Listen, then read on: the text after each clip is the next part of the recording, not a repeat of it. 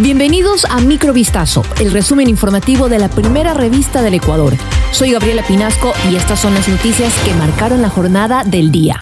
El gobierno presentó los diseños de las nuevas cárceles de máxima seguridad que se construirán en Ecuador en el marco del conflicto armado interno declarado en el país, que tiene como objetivo militar a más de una veintena de grupos de delincuencia organizada señalados como terroristas. Desde el Palacio de Carondelet la mañana de este 11 de enero, el presidente Novoa presentó los esquemas aprobados para la construcción de los nuevos centros de privación de libertad denominados cárceles de alta seguridad que próximamente serán edificados en las provincias de Pastaza y Santa Elena. Textualmente el mandatario dijo, es el inicio de un urgente saneamiento del sistema penitenciario ecuatoriano que ha estado durante décadas controlado por las mafias. El jefe de Estado detalló que los complejos penitenciarios contarán con sistemas electrónicos con tecnología de punta, control de acceso digital y análogo, triple seguridad perimetral, autogeneración eléctrica, sistema de tratamiento de agua y guardias sin rostro.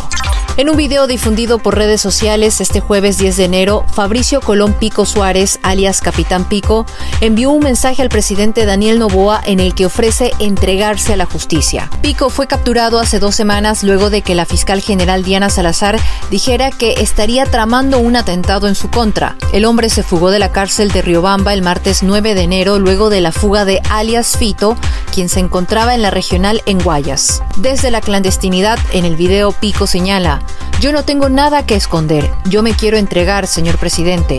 Yo me fugué porque me dijeron que me iban a matar. Mi vida corre peligro. Pico pide al presidente Novoa que le garantice que no le va a pasar nada dentro de la cárcel para poder entregarse.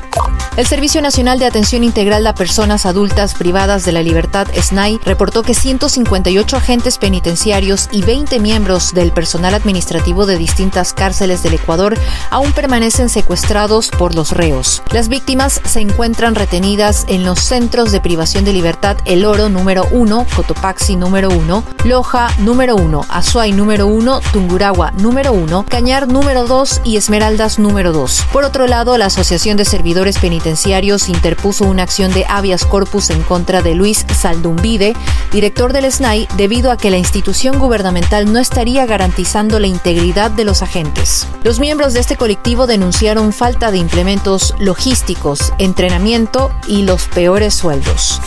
Trece sujetos, entre ellos un venezolano y dos adolescentes que ingresaron violentamente al canal TC Televisión en Guayaquil, fueron procesados por terrorismo. Los involucrados serían parte del grupo de delincuencia organizada Los Tiguerones. Los agresores ingresaron portando armas de fuego, una granada tipo militar y tacos de dinamita con las que amedrentaron al personal de seguridad y luego a los trabajadores que se encontraban en el lugar para finalmente llegar al set de televisión y continuar con las amenazas y agresiones. Ante las denuncias de ciudadanos que presenciaban los hechos emitidos en señal abierta, personal del ECU 911 alertó a la Policía Nacional que acudió con agentes de sus unidades especiales e ingresó a las instalaciones para controlar la situación. El juez que conoció la causa dictó prisión preventiva para 11 implicados en el asalto, mientras que para otros dos, de 15 y 17 años, les ordenó aislamiento.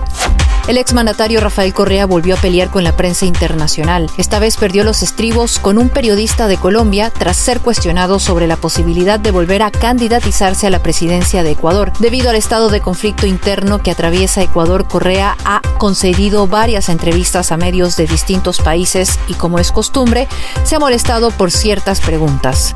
La mañana de este jueves 11 de enero, Luis Carlos Vélez, director de la FM Colombia, le cuestionó a Correa si es que deseaba volver al poder. Ante esto, el expresidente se molestó y aseguró que él será presidente si es que a él y al pueblo ecuatoriano le da la gana. Esto fue Microvistazo, el resumen informativo de la primera revista del Ecuador. Volvemos mañana con más. Sigan pendientes a vistazo.com y a nuestras redes sociales.